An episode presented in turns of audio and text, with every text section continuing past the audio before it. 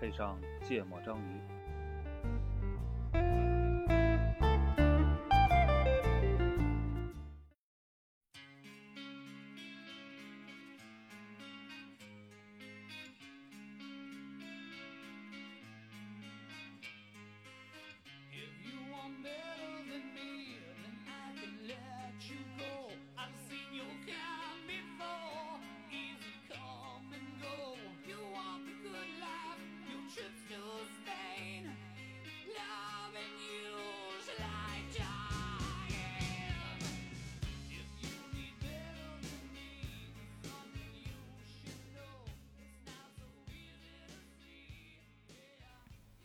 大家好，欢迎收听《芥末章鱼》一泽娜娜，子音。哎，嗯，实力大增的一期，哦，每期都实力大增，最近这几期确实录的不容易啊。只要不是常规组合就实力大增。为啥，不容易？又疫情了，也不是，但反正就一周也只能录一期，感觉啊录的很艰难。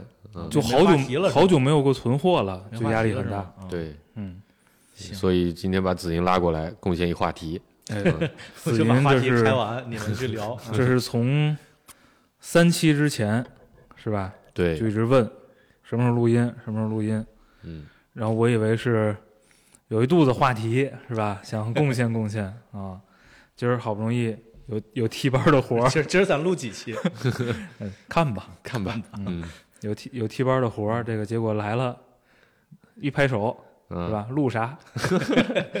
行，结果还是子欣出了一个，嗯还是从别人那儿剽窃来的话对，题。这是我前两天去录一个正经的综艺节目，就是哦 正经的小综艺节目，哦，然后里边提到的一个话题。你这乐的不怎么正经。这真正个话题经假正，经。这个这个话题就是我觉得他肯定是没有聊过，因为这个话题还挺小众的，所以但是有点敏感，所以咱们今天看看能不能聊出什么来。要聊不出来，这期就作废，好吧？就是别往那个，别往保险那个层面聊就 就不往敏感保去险。嗯没事，嗨，行吧。所以这期的话题呢，叫做“独生子女如何为父母养老这听着就绕不开保险啊。哎对，这技术人员下岗再就业也是卖保险吗？我以为只有运营人员是干这个的。”。啊，这个这个话题是怎么来的呢？当时节目组给的一个这个前情提要是说，现在这个关于什么豆瓣上有这这方面的小组。就啊关于独生子女如何给父母养老，就是现在很多独生子女身份的这个人，他其实都很恐惧这一点，就是恐惧如何将来就是父母老了之后怎么给父母养老。哦，就是这个事情。哎所以就是当时节目组就出了这么一个话题，然后那一期我感觉是我所有录的那几期里最别扭的一期。哦，所以让我们也别扭别扭。不能就他一个人别扭。对来，还还有什么背景信息？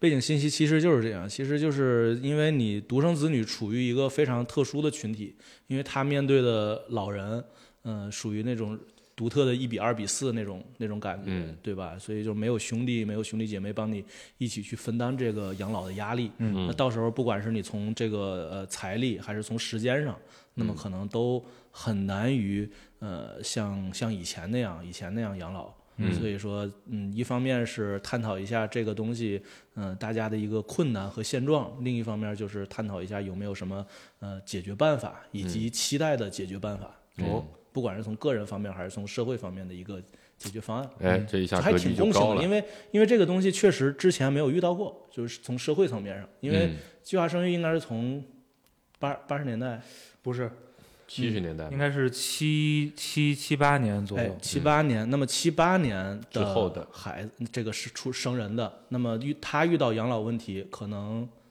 嗯、第一波第一波这种独生子女，现在能遇到吗？现在差不遇到了呀。多四十五岁嘛，四十五岁，呃父母应该在七十左右了。能遇到四十五岁，哦不是。四十五岁的人到不不不七十岁，等会儿，哦，这那那不那肯定遇到了，父母七十嘛，对呀、父母六七十，对，我的意思是，可能到不了七十岁，因为四十五岁左右的人，父母可能相对来说也比较年轻，那就算二十二岁结婚，那也现在六十七啊，对，六六十五反正基本到七零退休吧，嗯。刚退休不久。啊对七十岁现在在联合国的定义里还属于中年。哦，嗯还不能退休是吗？啊 反正我我我直接的就是我家嗯我家最大的一个独生子女，嗯他爹妈基本上就七十出头啊嗯嗯，那那已经已经差不多了这个问题啊，嗯，然后就我一堂哥嘛，他比我嗯大九岁，应该是，嗯，嗯嗯，七八年刚好，对，嗯，第一波我就按他倒的，因为他啊之前我就不知道了啊。啊，也有可能政策比那个还早哈，嗯。但是就他他就是我信我我认识的人里，就他是赶上计划的那个一胎是吧？哎是啊，对，所以肯定是到了呃养老的时候了，嗯，所以也是算是，呃，但是主力主力军团，主应该是八零八五后左右，对，现在可能是还处在比较恐慌的状态。八二年才是国策呢。哎，那他为什么八年那可能就是就生了一个哦不，那可能就是有条件要要老二的时候，已经不允许生了，嗯，哦，这这这卡个时间差是吧？这个，对吧？因为你对对一有可能胎的时候没这政策，二胎的时候对对对就想要老二的时候有这政策。对对对对，嗯那你这么说有有可能有可能六零年代出生的人，也可能是独生子女，也可能是独生子，这个很有情绪啊！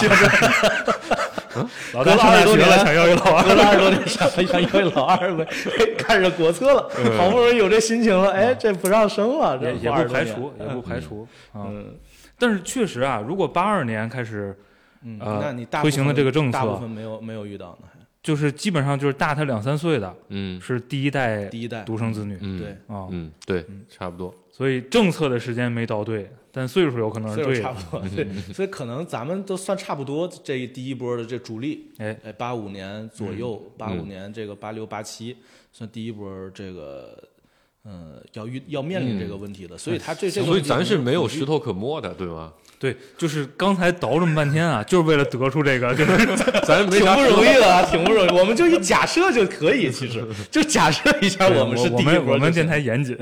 太严谨了。对，这事实就是咱们确实没什么石头可摸嗯啊。不过我不是一个独生子女，哎，哎，那正好你可以以一个以一个这个这个非非独生子女的角度看看，有一些对我们我们不会关注到的那些呃东西。，两位应该都是独生子女，哎对吧我？俩是独生子女呃你们的太太呢？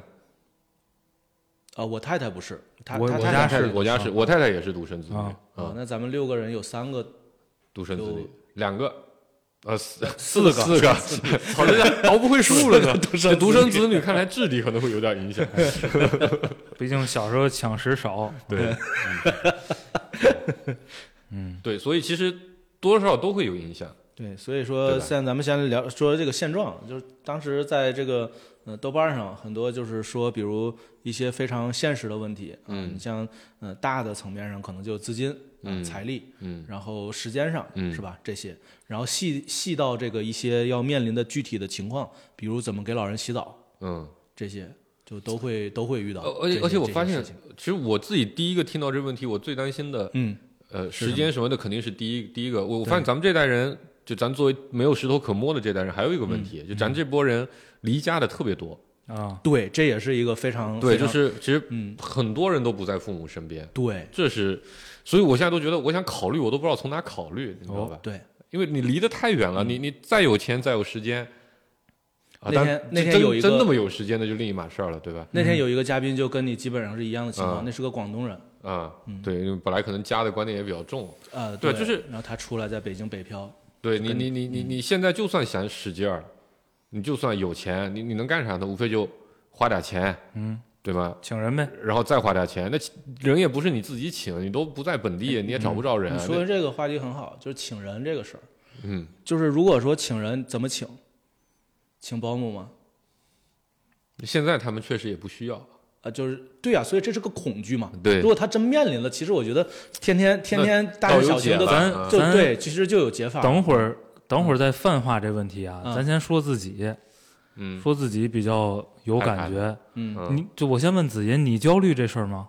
我本来不太焦虑，我就是 参加完那期节目有点焦虑了。聊焦虑了啊？还是有点儿的，还是有嗯。确实里你你上网看看他提出来那些特别具体的问题，还真的不是不是很好解，就嗯是嗯。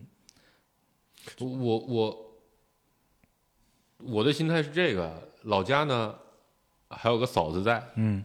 但也不知道能在父母身边多久啊，说不定哎。什么时候就换个城市了。嗯嗯。呃，我我我我我孩子妈妈这边呢，嗯。呃，现在是一位跟着我们生活，嗯。另一位在老家，目前身体看着还算嗯。呃硬朗嗯。啊，然后有点焦虑，啊坦白说有点焦虑，嗯。因为呃当年我我我我没见过我爷爷，然后我、我姥爷也走得早，没什么概念，而且走的也特干脆、嗯。啊，吃吃喝碗羊肉汤，往阳台一坐人就没了，所以哦。没受什么苦。嗯。但我奶奶和我姥姥都是卧床特别久。哦。嗯啊，嗯嗯。就是呃那人人人家里人多呀，嗯。奶生了八个，我我我姥生了七个，嗯。啊。哎，轮番照顾，到最后那都是，反正挺惨的，就大家都挺惨的，嗯。就也花钱，嗯。也出力，人也多，大时间，还都在都在都在本地，反嗯。正最后弄得所有人都非常的疲惫，嗯。啊，老人也受苦，嗯嗯。就就不知道咋办，我但还好他们都是年纪特别大的时候才，大概八十多的时候啊才卧床啊啊，嗯。所以感觉还有点远，嗯，至少现在感觉还稍微有点距离，嗯。我和一泽有一个特殊情况是，咱们俩是不是父母都在北京啊？你们父母是不是在北京？对我父母在北京，对，所以所以这个这个情况就没有那么普遍。嗯，我这期负责我先负责那个什么啊，自我剖析，先负责站着说话不腰疼。啊。你看刚才黄世博说那说那例子，我觉得特别好，嗯。就说白了吧，你就是别赶上别赶上真真真卧床，卧床十年，嗯。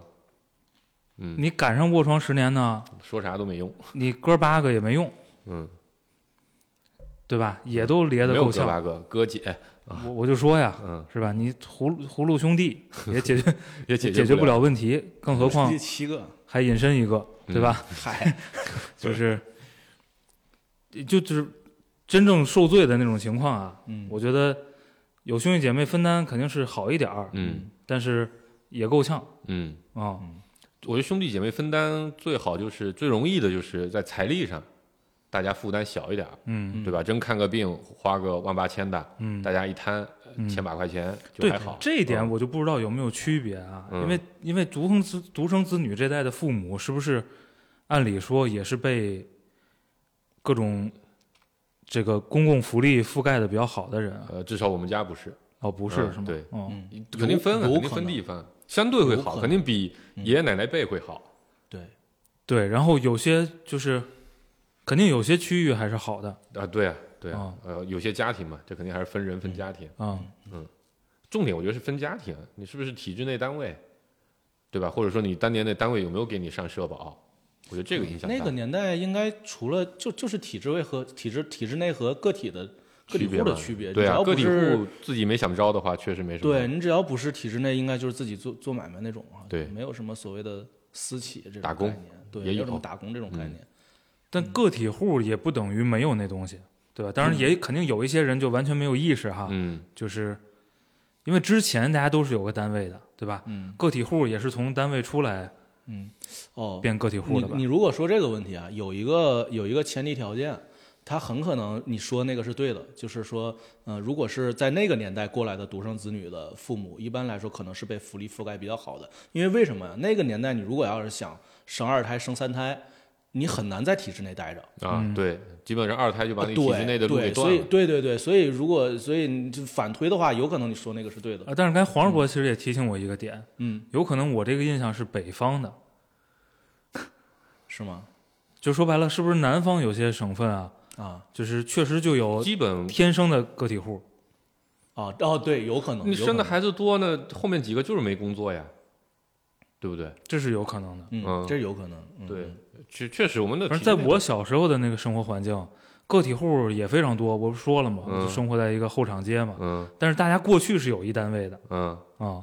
啊，就是出来单干，就下海那种。对，不管是那个那会儿的下岗嗯嗯啊主被动的吧，嗯啊啊，反正肯定都是有个分配的单位的嗯！有个单位他就有有这种各种缴纳这个东西的基础嗯对对吧？嗯然后那个年代的下岗政策，基本上买断工龄，嗯后续也能有一些，比如你自己缴嗯嗯或者之类的方式嗯啊，有可能能比比如我们父母给祖辈养老对嗯在经济方面的负担稍微稍微小一点。能被公共福利缓解一点儿。嗯，嗯，但现在这玩意儿不都快穿了吗？所以我就说不能往这方向聊，然后 往这方向聊就容易敏感。自己讲的，嗯自己讲的，我自己反正你自己聊的嗯，我我说的覆盖的很好，对吧？特别好，嗯，嗯对，确实，因为其实我们家之前也聊过，我们家非独生子女特别多，因为家里没什么人在体制内嗯，啊。对，刚才我我就说呀，先说点站着说话不腰疼的事儿。嗯刚才黄世博说那就是一个，你哥真赶没用你真赶上受罪，嗯，都很难受。嗯，你要真赶上说，比如没什么大的这种特别遭罪的体验，喜丧，呃，就相对还好嗯啊。然后呢，我们家的体验是什么呢？就是，呃，也是呃儿女成群，嗯，但就一个管，嗯 所以没什么区别。嗯，这个 心理上还是有区别的，我觉得。心理上确实有区别啊，因为很不爽是吧？对很不爽，他比还不如那个只有一个的那种，对，因为就是说白了，这个老人的房子拆迁了，要分房分点钱的时候他们也出现，嗯对吧？吃席的时候也来，嗯确实是心理上吃席其实兄弟，是是心理上确实不太一样。但是兄弟，嗯，吃席兄弟，但是反正我我自己亲身的经历就是，呃，我看到的嗯。就是基本上也就是一家管嗯，啊。对，按按传统的这个做法，确实就老幺啊。跟跟着老幺住，是。跟着老幺管，对是。嗯对。或者有可能就是演变成家里最有财力的那个，可能就啊，主对，就是这个就按说常见嘛，对吧？是能老幺，嗯。然后完了。那个那个，如果说家里有些特殊情况、嗯啊，谁谁谁比较主动一点啊，嗯。那可能就就他们家对，管或者在北方还有一个习俗，就是跟儿子跟着那个最长的儿子，啊，我们就我说老幺就是儿子呀。他说是小儿子，啊，你说的是长子哦他说的是对对，小儿子，就是如果说前面有几个姐姐，就嗯。是也是也是算那个，就跟着那个最大的哥哥住，对啊，肯定跟着儿子住嘛，这对对传统肯定是这样对。对。嗯。嗯，南方也这样，没有，我们是跟最小的住啊。跟最小按理说，哎，我给你科普一下为啥是这样，哦，是因为按过往的话，就是老人还是要帮，跟跟咱现在也有点像，老人是要帮孩子们带孙子的。哦，然后老大肯定最先结婚呀，按按古按以前的那个习俗，就得呃哥哥们结婚了，弟弟才能结嘛，就挨个结，挨个结就挨个生，后最后挨个生挨个生就挨家住，啊，最后一家谁生了就住在谁家了，然后就留下了，基本是这么个逻辑，嗯，这样，所以为什么是跟着老幺，跟着最小的？最后就是给他照顾孩子，对对，然后一般就就在家里一直住着。嗯。对，反正从这两个角度吧，嗯，我觉得独不独生子女啊，没啥差别也不大。差别不大。嗯，而且差所以别大的地方，你你这么你这么一看就有石头可摸，对吧？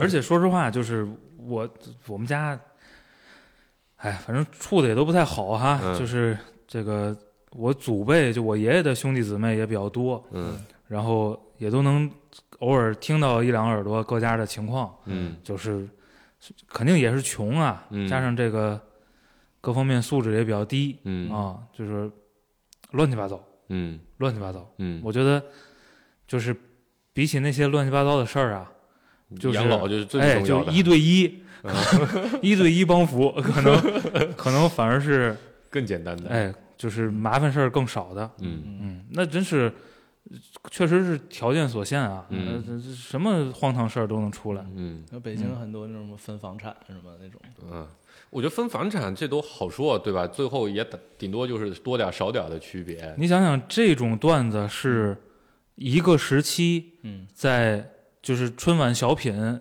相声还能看的时候，经常被拿出来嗯讽刺的一个情况对吧嗯。嗯，嗯，他家房子比我高，得捅死个人，那个那个有个经典段子是什么来着？那个老太太拿那个花蜡签，啊，嗯，花蜡签，是花蜡签就是这种就是分分家嘛，分，对嗯最后剩点儿剩点儿什么金银首饰什么这个那个的哎啊，所有东西都得给我分了。对，我觉得花蜡签是一个非常好的反面，就是另一面的例子，就是、嗯就是兄弟姐妹多了，嗯就是也没有那么好养老，而且那个那个老可能更恐惧，黄对啊大仙那个故事是什么呢？就是老一老太太，嗯，老伴儿是没了是吧对，然后他这个基本都是这配置。对嗯怕怕那个，对，一般老太活得久一点是对对吧？对，男人命苦。嗯，然后那个碎，嘴子岁数大，你知道吗？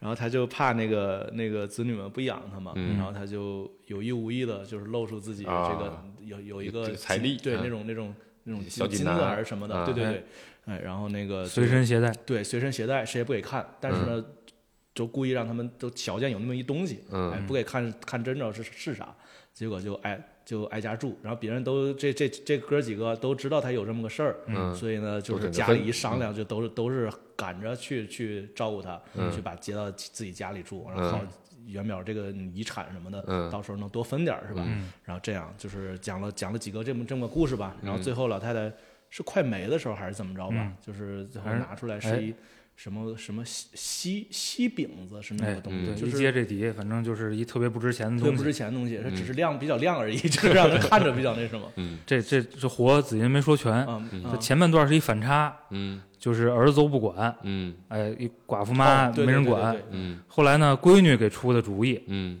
就是我给你出一招，嗯能让这些哥哥们都管你嗯啊，弄了点这么个东西，老太太给缝身上了嗯。啊，就是后边就形成了一个反差，嗯就各家儿子抢，嗯轮着住，嗯。比着给老太太吃的好嗯。啊，最后再一兜这个底，嗯嗯，就是兄弟姐妹多了也未必那什么，尤其在这个旧社会的时候。你们这干脱口秀的，给别人说活说全了，得忘了兄弟兄弟艺术，记得记记得不全。嗯，对，所以你感觉这听完这个，你反而不焦虑了，你知道吗？就你这责任，你独生子女，你这责任没跑啊，你但但我你看啊我我我觉得，对站着说话不腰疼阶段结束了哈，嗯。我觉得有个区别是什么呢？嗯。就是现在啊，至少咱们这代人，嗯，那现在咱还好，因为嗯。父母相对还年轻，年轻。对，我不知道过个十年、二十年是什么情况哈，嗯。但至少今天的情况就是工作时长太长，对。嗯，你想顾也顾不着，工作时长太长了。我父母能能照顾我爷爷奶奶，那就是到点下班呀，嗯嗯嗯嗯，嗯到点下班，对，嗯，然后周末没事儿。对这个就是要面临的面临的很多问题，其中之一嗯就是你的时间精力的问题。嗯一，则这期很多是往播不了聊的，哦，嗯，对，我不着急退休，我没说那个。就比如说这个，你想照顾，但是呢，你这个这个，如果真照顾的话，如果真的是比较严重了，需要你照顾了，那么这个时候你肯定面临一个类似于取舍的事儿。嗯。你到底是回来照顾，咱都先不说那个、嗯。那个异地的这个事儿啊，嗯。就就就说就说同同城或者说距离比较近的，嗯。如果要是见天照顾，那么你那个所谓的那个白领的那个工作，或者说是工作时间比较长那个工作，你怎么办？嗯。你还能照常上吗？嗯。大概率你上不了，嗯。因为一个是你时长保证不了，嗯。另一个强度你保证不了，那嗯。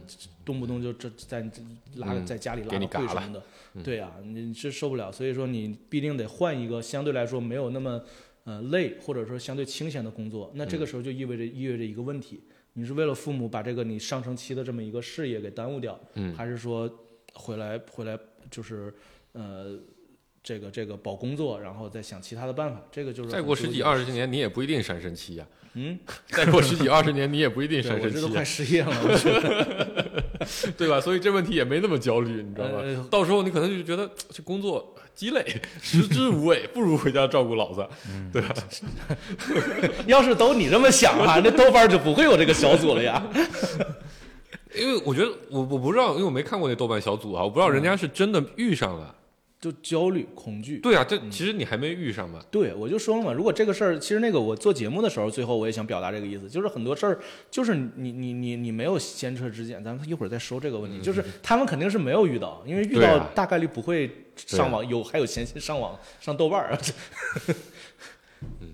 但是这个恐惧和焦虑确实是在的，就是当你一件事儿你不知道怎么做，而且而且你预知可能会对你的很多这个生活改进行改变的时候，其实是有的，其实是有的，有这么焦虑的。你看刚才说的这个叫时间上的分配，另外一个还延伸出来的就是刚才你刚才提到的同城的问题，嗯，哎，同不同城？因为现在大多很多很多这种北漂啊、沪漂啊这种，那么跟属于背井离乡是吧？背井离乡跟自己的这个这个老家离得比较远，那么这个时候又意味着这个事儿了，你到时候是还在大城市工作，还是回老家，是吧？找一个老家的工作，方便照顾父母。这个就意味着你在事业上更大的舍弃了。嗯，哎，哎，有点不合时宜啊！嗯我这个话问的。那这不你天天就干这事儿的吗？哦，我以为我是个很好的捧哏演员。那个，你看，好多现在有条件，假设有条件把父母接到身边的工作所在的嗯城市的人嗯，没有把父母接过来。对，呃，我了解到的啊，很重要的要素之一住不下。是，哦，那不叫有条件，那你说吧，你说那不叫有条件。就是呃，有条件接的，但没接，很重要的考量可能是父母不愿意。嗯所谓的父母不愿意呢，就是他们眷恋家乡的生活，嗯亲戚朋友，嗯同玩的老头老太太，嗯下棋的棋友，跳舞的舞伴儿，嗯，对？吧？钓鱼打好窝的那个地儿，我舍不得走，嗯就是各种各样的原因。然后呢，是不是等到他需要被养老的时候，这问题就不存在了？就是他就会心甘情愿的过来。就是你已然跳不了舞了，嗯对吧？嗯然后现在我们需要有一个更好的条件，让我能够方便照顾你，嗯是不是就具备把他接过来的条件了？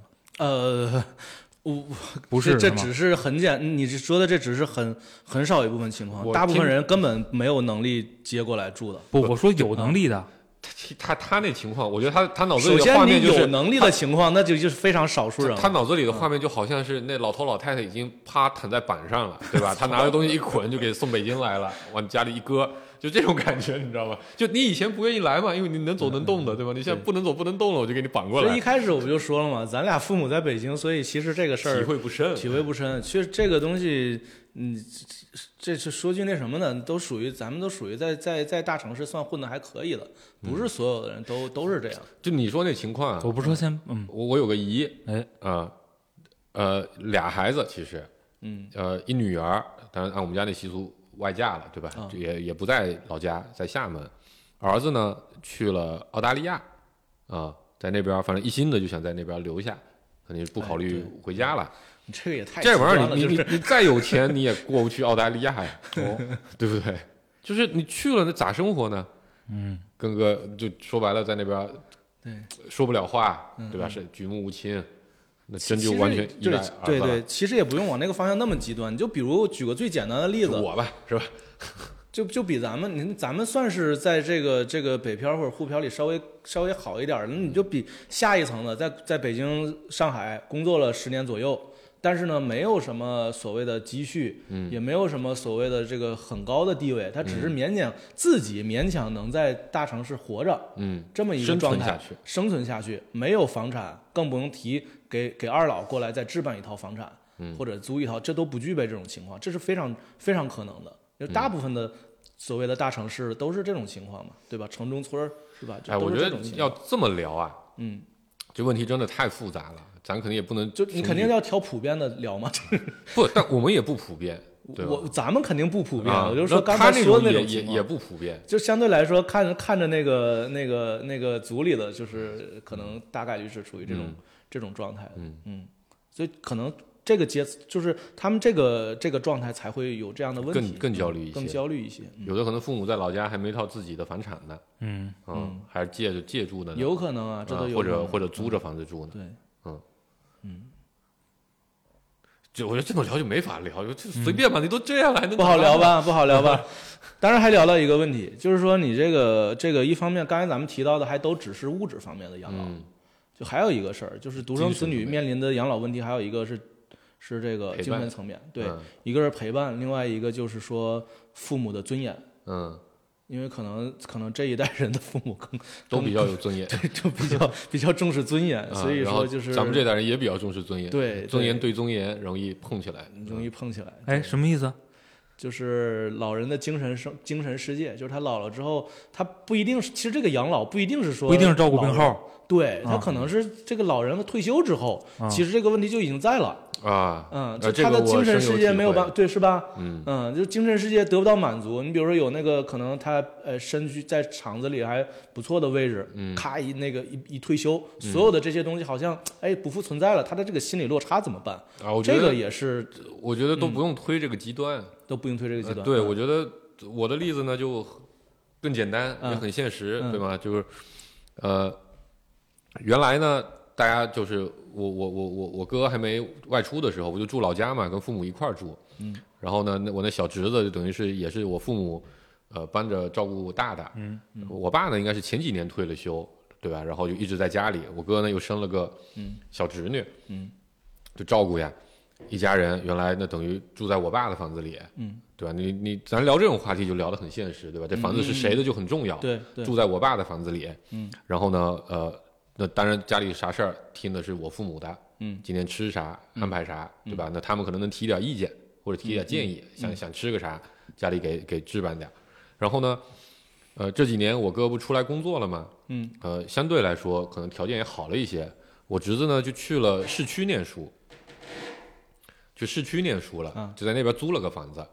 然后呢，这个这个呃小侄女也小，然后反正我嫂子也去了，我哥哥不在家，嗯，然后呢就把就把我我妈，反正就意思就是让我妈也过去，也一块一块照顾。本来可能也邀请我爸也一块去，就等于全家人都去这个市区里住去，嗯然后这个肯定不舒服呀，嗯就是他们心里这这感受，这个感觉现在就变成住在儿子家里了，嗯对吧？那这里家里操办的吃的、喝的、用的这些，那等于都我嫂子操办，嗯因为因为房子我哥出钱嘛，嗯，伙食费也我哥出钱嘛，本来我父母这个也没有什么太多收入，那原来就算是虽然说也是我哥出钱，嗯，但是至少是先把钱给到我父母，我父母哦再置办，对吧？现在钱是给我嫂子，我嫂子直接就就就就办了这些事儿那种啊感觉。对，然后他就觉得就是这是这是在别人家，嗯嗯，就这种感觉。嗯然后我爸就不乐意去，不乐意去也行，他就自己一个人待在自己的房子里，嗯我妈就偶尔过去两头跑。嗯那今年呢，可能可能我侄子是工作压力也比较大啊，不是，我侄子学习压力也比较大。然后呢，我我嫂子也觉得说，可能他自己呃，我侄女也大了，他一个人也能忙得过来，嗯然后可能觉得老人有时候在吧，这个不方便。不方便啊，管教这个小孩儿，可能大家理念有点不同。嗯，那就说，那那那那就他们自己自己三口、自己在在在在市区里住了。嗯，那我妈就不用过去了。嗯，哎呀，我操，给我妈天天想的呀。嗯就我妈呢，这人又，尤其尤其我们我们福建的，尤其莆仙地区的这个哎女性啊，嗯因为一直都家庭主妇居多，啊，呃，就得干活。进社会的少，对，然后呢，这个基本上都控制欲比较强，嗯。对吧？因为他没有在别的地方获得认可，他只有在照顾家庭这个事情上获得认可，所以这个事情就让他非常的失落，嗯。嗯。对吧？就是感觉家里不需要他了，嗯。明明有个两个孩子在，为啥不需要我照顾？对，为啥孩子的教育我说不上话？嗯。啊？我没有办法给出意见，嗯。对吧？我想去看孩子，但一想到可能这个这个这个这个这个儿媳妇儿可能并不是那么乐意嗯啊，但可能人家也不是不一定真的就是完全反对这事儿，对吧？但你去了，你总觉得别别别扭扭的，嗯哎，不乐意去。反正心里一边想着别扭不想去，一边又想着凭什么就不让我照顾？嗯哇，这个矛盾就非常非常的难受。然后你你其实，反正那我我我我是远离的那一方，对吗？嗯你天天给我打电话诉这个苦，嗯那那那我确实没想出能有什么招来解这个事情，嗯啊，对吗？你说。咱按咱的马斯洛五层需求给他讲，你一下他妈下面几层都满足了，你应该实现自我价值去。哦我我实现自我价值就是看孩子去啊 那应该延迟退休啊。啊，也也不让也不让孩子给他看。前几年让他跳舞，效果也还行，嗯但跳着跳着跳成了县里的头牌，对吧？现在没追求了。哦，这这个有点学霸是吧？这不就是就是他们那个团队确实就是整个县里现在最受欢迎的一个老年舞队。哎，那跳跳也觉得没意思，那一堆老太太凑一块儿吧，确实也事儿多啊，五个老太太八个群，就就就这事儿，其实确实对我最近一段时间，反正过年回来到现在吧，这几个月一直算是一个小困扰哦，嗯啊，就是你不打电话也不行，嗯不打电话老人在家里孤单呀，你打了电话吧，就这些事儿翻来覆去，嗯，他想不明白，他就得反复的说。对对，那你又没招，你在你在那个，你你说那不行，你来北京，嗯，哎不行，不乐意去，也不是没来过，对吧？那冲突也很大。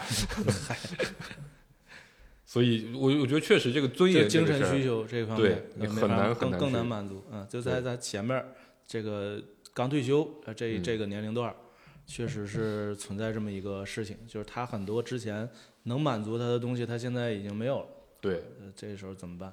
对，是个挺大的问题。我觉得你你家老爷子那状态就比较好，对吧？是，所以我就说你们那个节目，我不知道子欣参加一什么节目啊，嗯，就这东西快播了，我看能不能打广告。这东西，这东西如果说，因为这个这个人上一百是吧？嗯什么情况都有。嗯，你如果想泛化着聊啊，嗯我觉得无解。对，咱也聊，对，咱也不认识那么多人，嗯再加上这我这人同理心也有问题，嗯对，所以就特别容易在这种问题上嗯站着说话不腰疼。嗯，嗯，我觉得不是个问题。也不叫不是个问题吧，各家有各家的问题，各家有各家对吧的问？题各家的问题自己总能想个办法磨合想招去解。对，嗯没招的话，那也就那样，你也只能接受。嗯嗯，确实，我觉得这是刚才聊你前面聊那趴的时候，就聊说这个好多人这个什么什么条件可能比咱还呃困难一些的。对，我那想法就是，那确实就是没招啊。就是是啊就是你从个体的角度来说，那所以你就会焦虑。你只能接受啊。对焦虑，我就告诉你，我最近学了一招招，你知道吧？正念冥想很有用。你是靠这个解除焦虑是吗？呃有点用，有点用。节目里推荐给大家。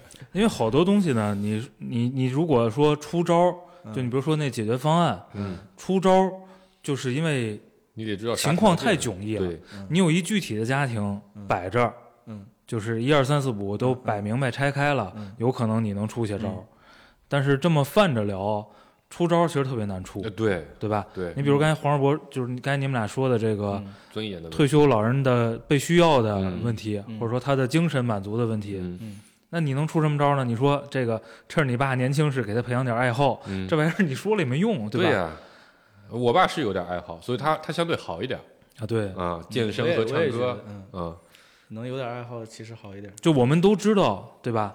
嗯。老人如果有点爱好，嗯。嗯。老人如果定期体检，嗯，这是有帮助的。嗯。但是嗯他他回到回到具体家庭就解决不了问题。对我我就我父母体检这问题，嗯嗯，吵了得有五年，他们不体检吗？就是不体检，为啥？害怕，哦，嗯，因为就就就这五年期间确实出了很多，就是就一检就出事儿，你知道吧？身边的各种什么哥哥姐姐弟弟妹妹的，一检就出事儿，真的害怕。我爸的理论就是不检就没事儿，一检就出事儿，那我就不检呗。啊、是个是个，直到直到前前段时间就新冠这事儿闹的，他自己心里有点慌啊，哦去捡了一个，嗯，对吧？你说这什么招？就等着 来个比他更厉害的。嗯。行，那我再说一个具体的话题，就是哦。关于养老院，嗯哦。这个也是那天重点聊的一个事儿，嗯。就是就如果如果是咱们这一代，你会不会考虑就是自己照顾不过来的情况下，把他送到养老院？这我觉得也分家庭。嗯，那就那就拿咱们具体就是泛泛化的聊不聊不好，那就拿我我我我们家吧，我觉得我觉得这这期节目聊完，我等会儿可能会总结出一个非常不不不女权的一个结论，你知道吧？嗯我觉得老爷子都都比较好说话嗯啊，就我爸反正就跟他说也有爱好嗯啊，就孩子需要不需要都行。嗯啊，然后呢，刚才也说了，男人都命短，嗯 啊，对吧？这照顾起来也可能方便点。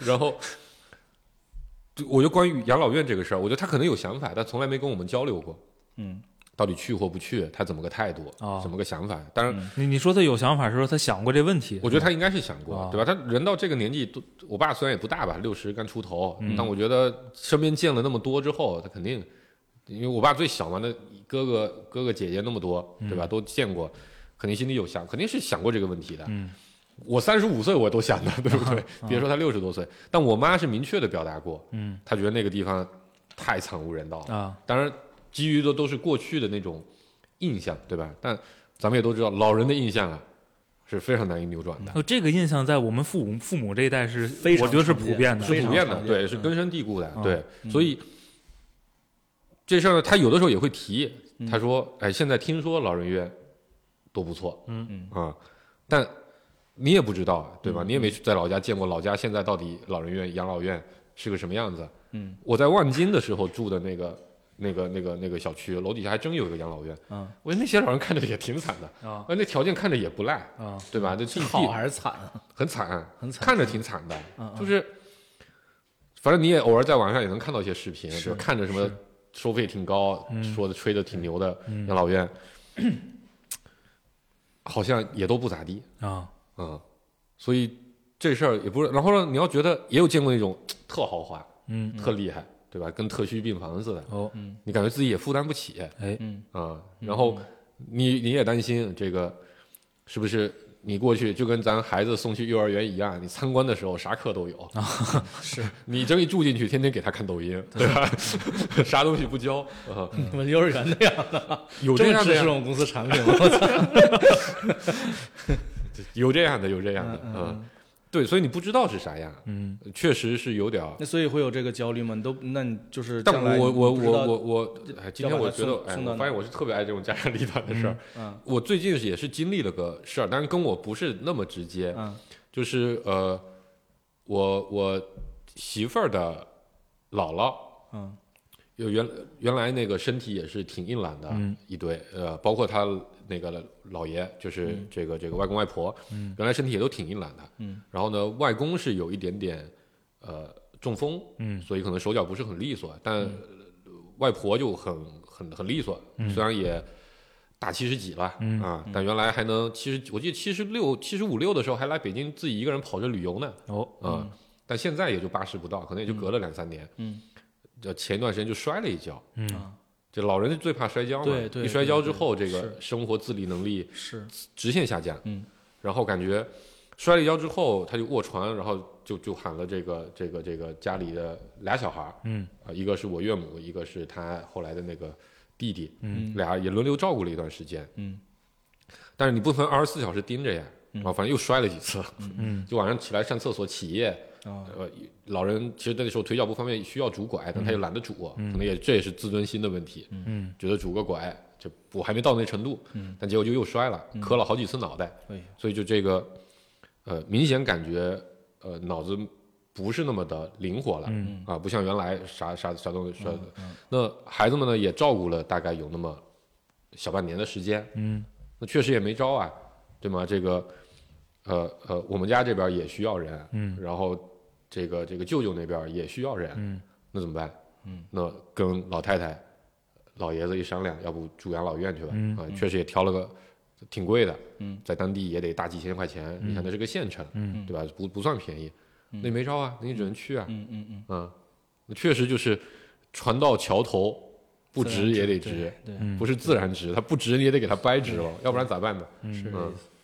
然后你说这个，反正有的时候也想着这小时候也姥姥带大的，外婆带大的，你也想回去看看嘛，那确实也走不开啊。嗯啊，现在到底住在那边什么个情况啊？连个照片都没有。嗯啊，你心里你要真要说在乎这事儿，嗯，你一想起来肯定也挺难受的。对，嗯那你可能也只能装作不在乎，今天工作一忙，这个事儿先暂时放一边啊，等过年了再说。对嗯我觉得很现实。对，所以这个是个挺现实的问题，就是关于养老院，嗯你真遇着了，你没招也得有招。嗯对，很可能是一个到时候大大多数所谓的独生子女不得不选不得不选的一个出路，没办法。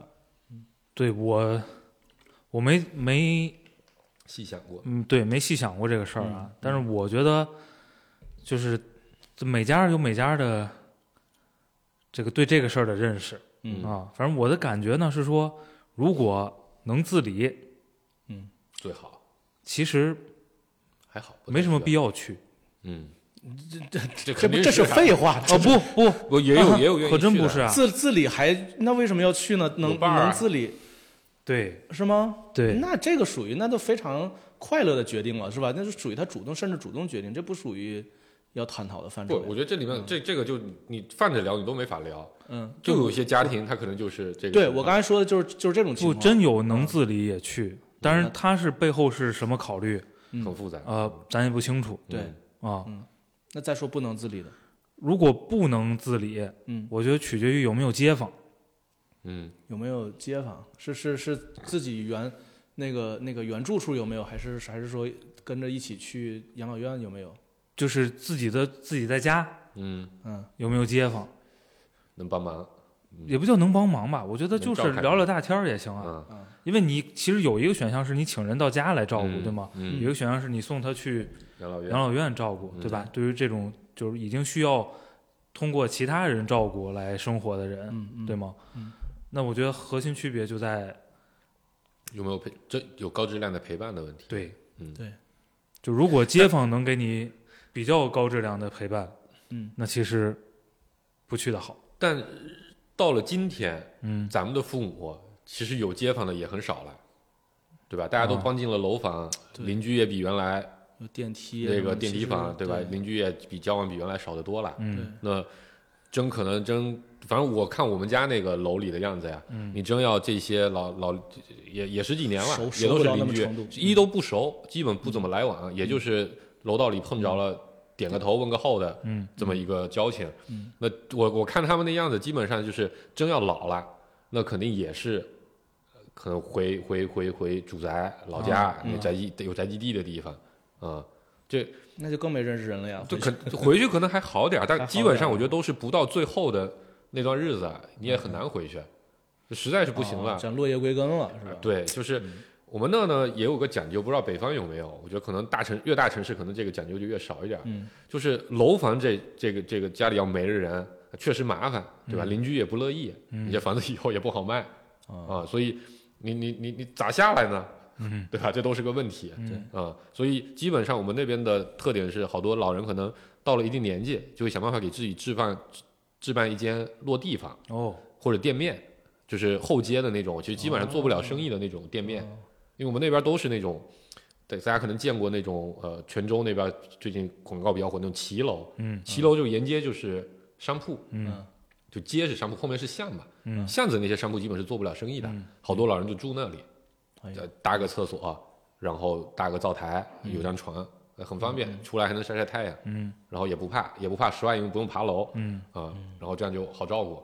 真要有一天没了，在那里一搭就变成个灵堂，嗯就好办事儿。嗯所以你看这些事儿，就是如果没有遇到的话，听着是挺那什么的。但是嗯你你真遇到你想想，如果真遇到，这这可能就是最对啊，最最佳选择了。我嗯我我这这事儿我就想得很明白，嗯啊，我早早就跟我妈说，你赶紧去找去，现在便宜，就不能光看消费，你得把它当成投资。我看其实现在我我我我我我的一个想得的一个观点是啥呢？就是嗯，它可能还还没有真正的成为一个社会化问题。就是如果真正成为一个社会化问题的时候，它有一个啥标志呢？就是互联网一定进来了。我 们稍微聊一点，稍微太沉重了啊，我们稍微聊一点那个那个轻松点的话题啊。你想想啊，你想想，就是什么外卖呀、什么这这些东西是吧？它成为一个社会化的问题，它就肯定有人来解决呀。滴滴而且，而且对对，现在其实而且一定有这种互联网的人过来过来解决这个问题。你像刚才你说的那个洗澡，其实是有，其实现在就有那个到家洗澡的这个这个这个服务了啊，其实是有了。你像比如说养养老院或者养老机构，可能到时候不叫养养老院，可能是一些什么，肯定如果当这个问题真的成为一个大众化的或者泛化的问题的时候，肯定有有这帮过来过来捣乱，不是过来过来什么我我觉得 我我直播带货，是吧 给自己养老院直播带货是吧？我我我我我我的观点比较悲观 嗯啊，就是就是这是一个跟孩子上学很像的一个市场，对吗？就是付费决策付费的人和享受服务的人其实是分开的。对对，而且他跟孩子很像，可能那老人真到那个年纪，他在服务评价上他也没很难去做出什么对。要求，嗯。所以这个市场很容易变成花钱买安慰，就是就我觉得跟送养老院很多时候其实也是这种心嗯。态，就是我花了八千块钱把老太太送送养老院去了，嗯。我能怎么办呢？我已经找到当地最贵的养老院，它就是这样啊，嗯我孝心已经尽了，一年十万块钱，这就是我孝心的极限。我可能一年确实自己的收入也就那十万块钱，嗯，甚至十万块钱都不到，我还掏积蓄，嗯，给你花上那么五年十年的，不容易了。对吧？但你真就说你去了，发现老太太过得挺惨，你咋办？你也只能接受，嗯，对吧？他你真花三百块钱给老太太洗个澡，老太太洗的就是不开心，嗯，你也没招啊，嗯，你可能变成给自己买一个道德上的制高点，那天我们那位广东的这个社会学家也提到这个问题，就是就是给老人跟比孩子这个更难的一点在于，老人其实他你就是就像你说那个问题，就是如果说他在所谓的养老机构这个受到了一些什么呃欺负不太待遇的时候，他怎么办？他很难办。嗯，他跟你说也不是，不不说也。不是，对，说了你说了换不了啊，说了你换一个，你解决换一个还遇到再那怎么办？再换一个，那那那长此以往就没有没有循环，对吧？没有头，对，然后不说的话，那就最后其实都选择不说嘛，就继续、继续，这样。所以它就变成我刚才说的那个悖论嘛。本质上，你花钱并没有买到真正的服务。所以其实这个我觉得，嗯、悲观也好，不悲观也好，还得再看看，因为它我我还是觉得它没有成为一个真正的社会化的，就是像咱们刚开始提到的，它可能还没有到，还没有到这个这个时候，到了肯定有方法，肯定有方法。你就举个例子，现在什么到家做饭这种东西，它已经成为一个小产业了，对吧？也没有很成熟吧？没有很成熟，但是有了，但是已经就还挺多，各种投放什么都有了。嗯，这这这在以前没有的，嗯没有没有这种产业的为什么？这不就小时工吗？啊。对啊，这不到家做饭以前五八上门吗？五八到家吗？呃，以前有精这么精确吗？现在什么天鹅什么乱七八糟这种，就是五八到家拆出来的。拆出来了。对啊嗯嗯。嗯，以前不就以前顶多就打扫卫生多一些，做饭对的少一点。对对对对，就就打扫卫生这种，嗯，我觉得就是属于，呃，它它已经成为一个真正的需求对，了。但还是那个，我就解决不了那个悖论。我我悲观还是在那个地方，嗯，就是你真的享受服务的人，就像你说，他没有办法去评价这个服务，对，导致的结果，它就是会产生很多的这种，对吧？低质服务、劣币驱逐良币的一个情况。是，你说那个换换换换换人这事儿嗯啊，这个非常现实啊。这个 换人也好，换我我我我我姥姥后来老的时候，这有点那个那个阿兹海默，嗯就记不得事儿嗯啊，经常有一阵儿一阵儿好一阵儿差的，嗯一旦差的时候呢，那可能就是谁也不认，嗯然后脾气巨暴，因为他年轻时候就是个暴脾气，做生意的，整条街所有人都怕他，脾气啊长一脑袋卷儿。啊，对对对，脾气贼暴啊，卖菜的老厉害了。所以他老了之后，就是一旦当天晚上吃饱了饭，然后呢，这个这个嗯，脑子又不清醒的时候，那谁都拿他没办法，力气又大、啊，然后来一个骂一个，哦，基本上没有没待超过一周的。然后呢，我们那很多老人是这样，那那那那那我们那地方又不大，对吧？这个在的那个小镇，这就反正就那么些老太太闲在家，你知道吧？嗯嗯嗯嗯嗯，全部去了一遍，没一个能留下的，那你怎么办呀？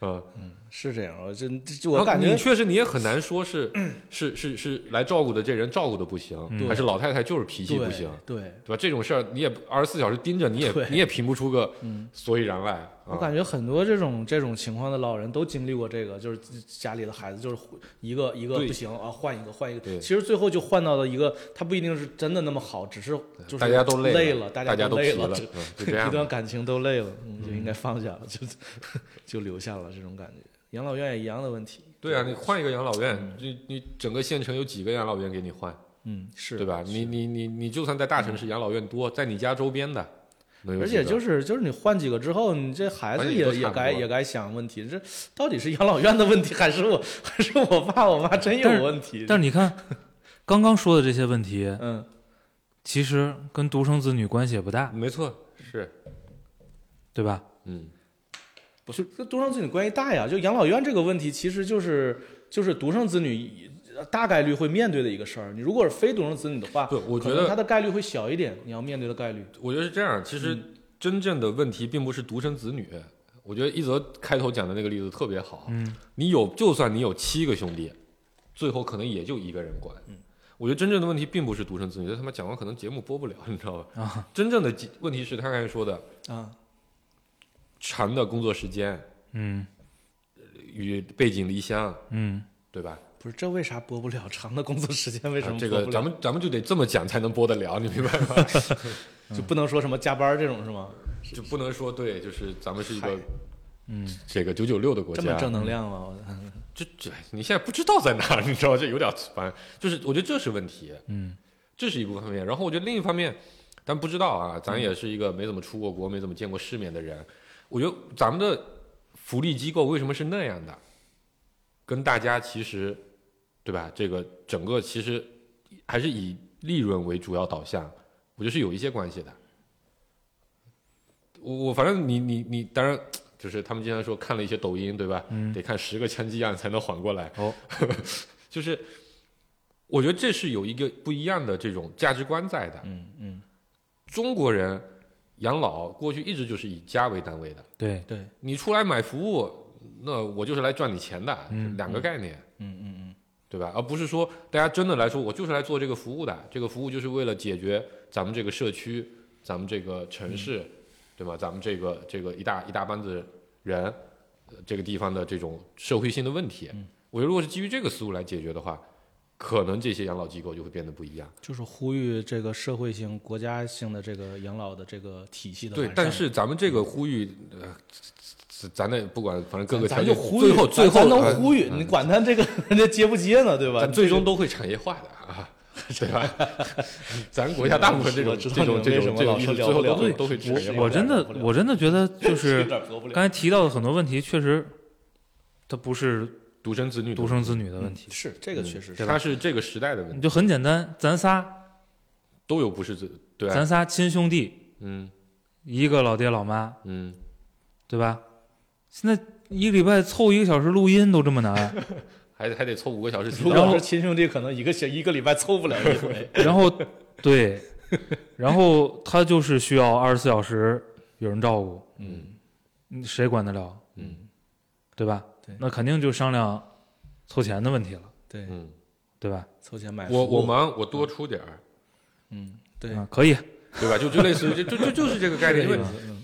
哎呀，就是以前听人说嘛，这个这个说什么韩剧拍人的神性，嗯，对吧？然后日剧拍人的兽性，什么东西，然后反正就中国的电视剧拍的就是人的德性哦，啊，看你看那德行啊，就是这是中国文化里的一部分，对吧？我我自己觉得，对，就是我是因为我我妈是一个非常爱跟我聊天的人，给我讲祖辈的各种八卦什么的，挺多的。嗯那从我太姥姥那辈开始，嗯养老就是这么些情况。嗯嗯到我自己亲眼见证，这个这个，我我我奶奶我姥姥，那有孝子对吗？我爸那那是大孝子，嗯但那你还得照顾家里那么多姐姐哥哥们的面子问题呢。嗯你很多事情你也不能做的那么啊对，那么白。嗯那老人不在你家住，你每天跑吧，你一天跑八遍你就跑吧，嗯你也不能说要不来我家住，我家还挺大，不行就是不行。嗯再到你现在这个，呃，像我姑姑什么年纪大一点也奔八十去了，一代一代下来，经济条件一个比一个好，那情况有变化，我觉得没什么变化。嗯嗯，嗯 就为什么我们有喜三这种说法，嗯对吧？今天大家昨天还解解脱了是吧？那种对，就是这事儿对大家来说，我觉得讲难听点儿啊，就大家都盼着，大家都干干脆脆的、干净利落的，不给任何人添麻烦，嗯钱也花的少，精力也花的少，造成的矛盾也少，嗯，为了这个家好点儿，老人就走的脆点儿，哦，就这种想法，嗯，就为什么我一直觉得六十就差不多了，真的，我自己啊，我来讲最后一趴聊这个，所以这个问题的那个这个问题的根本解法之一是安乐死合法，这这这真是我的想法，就是我觉得这个事情确实在社会层面，我这么讲可能真会播不了。嗯。我觉得这个事情在社社会层面肯定文化上有很多阻力，嗯嗯。然后，对吧？这也会也会丧失掉大家为什么要繁衍生存的意义。嗯。啊、但如果真要我选，嗯，我就选走的体面点。但是我的感觉是，这个养老概念还是在变化的。啊我的感觉啊，嗯，就是如果我觉得啊，我不知道你在想说，我不知道你想说啥，嗯。但我觉得其实大家真正焦虑的还是失能的那一部分。嗯对。如果你只是刚才说没有尊严啊、不是没有没有被需要，对呃，没有这些经验，那个节目组焦虑的那那那那那有很多很多很多很多办法来解，嗯对吧？现在有很多老人自己买套养老房，对吧？去海南、去丽江、去各种地方凑一堆这个就跟咱当年计划一样，哦，几个好兄弟凑个别墅一起过去过着去所以现在老人跟网红都去一个地儿啊！对，还真的真的真的真的，我前两天还刚听一个老人开一房车啊，然后完了环西藏游，游完之后发现那个后来开去哪乌镇还是哪，觉得那边有个房产不错啊，啊，花了一百多个在那买了个养老房，嗯准备就在那边定居了。嗯，就这个你在没你没有遇需要一定需要人照顾之前，这肯定是个很潇洒的活法，嗯嗯嗯，对吧？经济条件，我觉得到了咱们这辈人，大部分人也有这经济条件，嗯能干这事儿。嗯，但你但我觉得真正大家社会焦虑的还是那失能的那部分嗯嗯生活，就是桥到船头给你掰直掰直的那部分 那部分，对，那个确实就是这种听起来很难受，但是你真到了那种情况，你发现让你难受的这个决定，恰恰是当时你能你能做的唯好的决策。一选择我觉得，我觉得这个事儿是这样的，就是我刚才想说的是，养老这个概念，我感觉啊，嗯。还是有一些变化的。啊就是说，作为老人对子女的期待，嗯。我觉得是跟之前就是祖辈对他们的子女的期待，嗯。是在这方面是变得更独立，就咱的父辈是吧？对，嗯，这个是存在的。对嗯嗯啊，肯定更独立一些了，然后子女对父母的依赖，嗯，其实也在变得弱，一定程度上更更独立。嗯对吧？对就说白了，在过去，这个父母是要管子女的一辈子，结结婚，至少结婚之前的一切的。嗯，啊，结婚后也得管结婚后很也很多对吧对，到孙子上学什么都得管，对，嗯然后呢，这个老人老了之后，子女是要管他的一切的没错，啊。嗯就这个一切，现在在变得不那么一切不。那可能百分之六十啊对，这个我觉得随着代际的变化是会变化，有一些变化。就有一部分社会承担了，然后一部分可能另外一个就是你真的说失能的问题，嗯坦白说，它也不局限在养老，嗯，对吗？疾病也一样，对呀、都一样啊。嗯一个问题，夫妻之间，对吗？这个兄弟姊妹之间，嗯你面临这个情况都是一样的。嗯而且可能咱也到年纪了，你会发现这个东西并不少见，对，不少见，离咱挺近的，身边就好多。然后呢，很快乐，就是 对，就是刚才节目中间节目 为什么这么快乐？节节目中间说到的一个点，我觉得那就是最最真实的点。嗯，就你赶上这个事儿之前吧，呃，挑挑拣拣，你你对一堆焦虑，什么都不知道。你真摊上点事儿呢，啥都能解。你你其实很清楚摆在你眼焦虑了，你就很清楚摆在你眼前，结合你这个具体情境，你的最优解是什么，嗯，对。然后。你的代价能支撑的最优解是什么，对，嗯然后你就按照那个去做，嗯，呃，可能反倒没那么复杂。是听天命。就有可能焦虑是因为你选择太多了嘛，你可能这个这个不知道我不不是选择。太多了，是你的条件其实没有那么好。没有那么没有固定下来。我我我觉得咱们这一代人还有一个跟之前的人很大的区别，在于说，呃，咱们这代人是开始开始看世界的那一波，对吧？八零年代这个各种文化都进来，嗯，就是我现在的最近的感觉就是，咱这代人就是啥都想要，啊，是就挺贪的，嗯，啊是就是我既要一个体面、幸福美满的家庭，我也要一个蒸蒸日上的事业，我还要一个大孝子的对这种名号不一定是名号，真实的表现，对吧？我我我最好能什么左手事业，右手家庭，上有老下有小，方方面面我都照顾得面面俱到。因为咱们在那个年代好像接触到很多人，就是你只有这样，嗯，你才算是一个比较完美的完人，比较一个完美的人生，对完。你才算是活得很优秀哦，啊，过得很好。哎，对这个我觉得挺挺有挺有意思的一个点，对啊，就是其实我们有时候焦虑，或者说不管是养老或者还是什么的，我们总希望把一件事儿做的各方面都要做到到。这个这个社会层面上的一个公公公公认的好。哎，嗯。就是各方面都好，都要一百分。对，是其实这个可能就是一个我们社会规训，是吧？就咱们这代人的一嗯个就你都得好，你得德德什么德艺双馨是吧德？智体美劳啊全面发展，对全面发展，这才算是怎么样咱？上学那会儿不都是吗？对吧这人光学习好没用，最好是学习好、嗯体育好、打架也好、泡妞也好嗨，啥都好。这一边写作业一边拿着板砖，那个那个图是吧？确 所以，所以是这样，因为那天节目里我说了一个观点，就是其实就是跟这个差不多。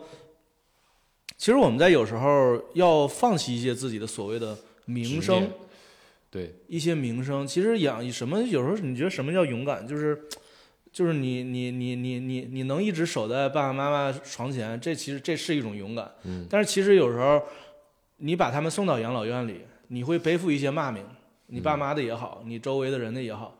但是这个情况下，你能做出的最好的选择也就是这样，或者说你做出了一个最最有利于你家庭向前发展的一个选择，那我愿意背负这个骂名，其实这也是一种勇敢，是吧？这就是还是要就是你要舍弃一些一百分然后来达到其他的部分能够到一百分儿。嗯，我这个人啊，就是不太善良啊。嗯，这个很多这种焦虑啊，嗯特别是在摊上事儿之前的嗯这种焦虑啊，我觉得啊，有一定的成分嗯，是给自己到时候做选择、舍弃一些东西，做一些给自己和周围舆论的道德铺垫嗯没错嗯啊。就我曾经很痛苦退，路，留点退路，很痛苦、焦虑过这个对问题。对对对对。对然后今天我我被迫还是得做出这个选选择，不是我想到过，不是我没想啊，不是我不想我不想，嗯，嗯啊，当年我也很痛苦，嗯，但是但最后结果是一样的，对吧曾？经我也想做个好人，是吧？啊，所以就别想。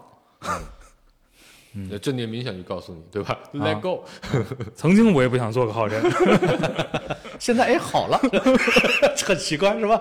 确实，我觉得这个话题往大了放，就刚才说的是那个就是你要不要舍弃一些东西来满？嗯，对他之所以会焦虑的内核，就是一代人的贪念。完、完美主义，完美主义的贪念，好听一点叫完美主义，实际是贪念，其实就是贪嗯，我啥都想要，嗯。啊，你你要学区房，嗯。你要大平层，你要孩子英语流畅能比赛获奖，嗯，都是。我对我觉得这个东西跟也不一定就跟咱们这代人有关系，嗯我觉得可能每一代人都是一样的，对，只是因为你上边承接着一代标准，对对对吧？然后你年轻人有一代新的标准，嗯。说白了，评价体系就是可能你上一代、你所在这代、你下一代三个评价体系加起来就要百分之百。对。嗯你如果你如果都要去延续，就你要把上面的评价体系承接下来，对。你还要照顾下一代的评价体系。对我我但我我不太同意啊，啊。我的我的观点是，咱这一代人确实是经历巨变的那一代，对。啊，对，就是咱们的咱们咱们的一点差别，就是上一代跟下一代差太多了。没错，啊，差就是这个带宽很宽。对，就是咱小时候这这二二三十年覆盖太多的，对，就是从标准啊。从你饭都吃不饱，对，到你现在他妈的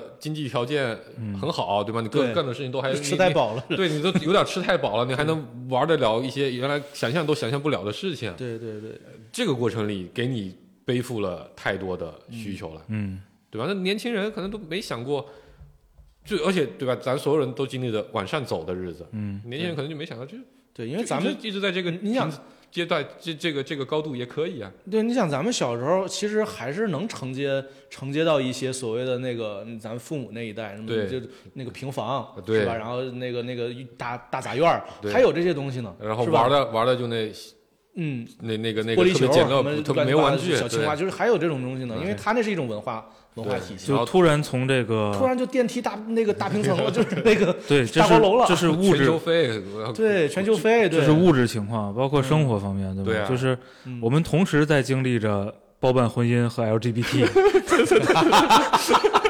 对吧？这个这个是还真的是就这两个东西思想层面上这两个东西同时出现。在我们的生活里，对对对对，一边一边说这个呃出轨，对吧？这种变心，呃，所以嗯一面还要求什么一这这个是属于非常不道德的。对一方面要性自由、性解放，还要接受各种各样的性取向，对嗯对，挺挺难的，确实挺矛盾的。挺矛盾的嗯，所以就处在这么一个时代里，就是不光古不光中国这样，应该所所有国家都都这样。我看过西方很多当过喜剧演员探讨这方面什么。失落的一代、垮掉的一代，对吧？哎各种一代，嗯，所有形容词儿你用到这一代身人身上，可能都 都挺合适的，是吧？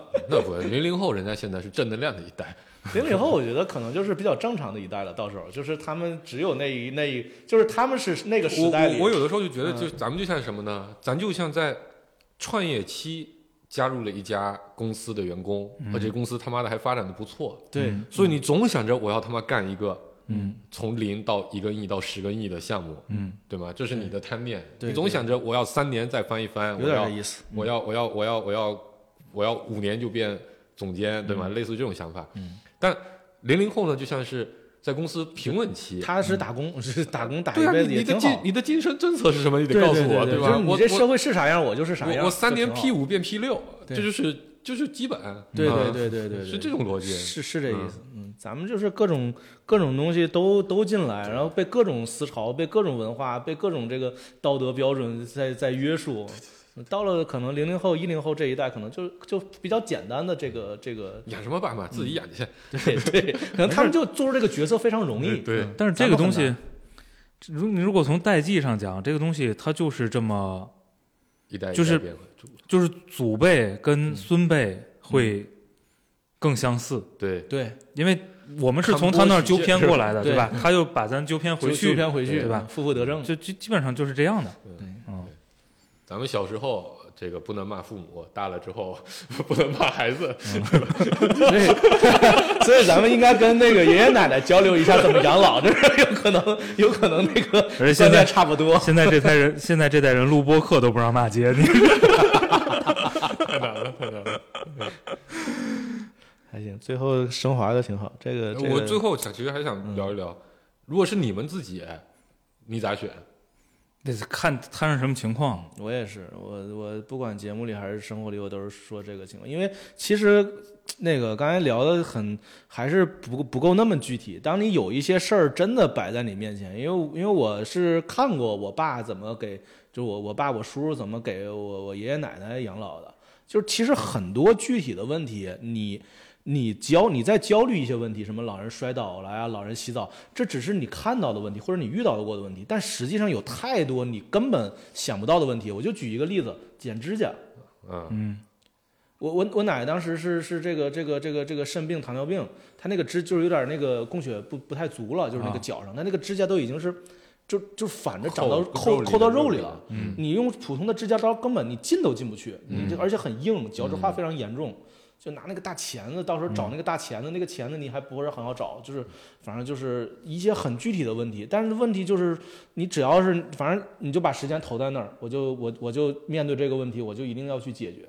你提前想没有任何用，嗯就是问题都能解决的，该做选择的时候你都能选出来听。听听这个，我就觉得咱们这边还有一个问题，看太多的攻略了，对，这攻略里很多他提不到的呀，这这不同不同有不同的？状况。这攻略里没写过，这脚指甲、脚这趾脚剪太厚怎指甲怎么？剪？对，对吧？你就焦虑。嗯对呀、所以就是就是这样。那洗澡，洗澡，洗澡其实没有那么想那么简单，因为老人尤其是行动不便，你一个人很难，非常非常难。哎，因为你要架着他，你因为他他他行动不便，你架着他，你架一个没有行动能力的人是非常非常背重的背背背过喝烂醉的人就知道。啊。对，就就就是那种感觉，你还要给他给他洗澡什么的。嗯，这就是嘛，你就子银说的这个事儿，你遇到这个问题的时候，你就知道，哎，我自己弄不了，我弄不了，我能不能找一人？嗯不我嗯我我我能找一人，我身边有没有能用的人？嗯没有，我有没有钱雇一人？嗯没有，我是不是就得给他送养老院？就是雇雇人老得换的时候，就是啊，反正反正就 就有解了。养老院。对，嗯确实是这样你们老的话，一个思路你们会怎么选？我自己啊，嗯我们自己老了，这这个是另一个话题了。这个应该你们聊过了，很多人都聊过了嘛。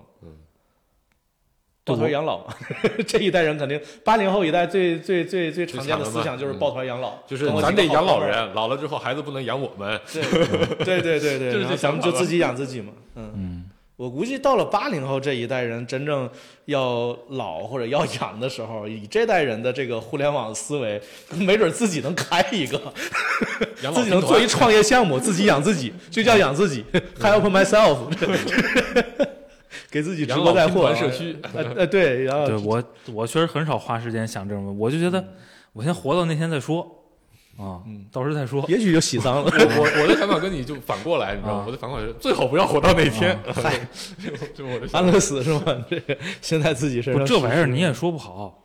对，确实说不好。这个嗯有时候也挺哎，嗯，行吧，是不是差不多了行？吧，差不多。嗯啊，卓有成效的一期，啊，对，大家听完不要焦虑，对吧？船到桥头掰它直。掰它直，这是最关键的核心关。我们不止一直卡那儿贯穿吧，一直贯穿了，一直贯穿了这个。不止卡那儿也就卡那儿了，就是能下来抽会儿烟，卡那儿躺平吧，这卡卡 那就躺平吧，这这个。卡卡在那抽会儿烟。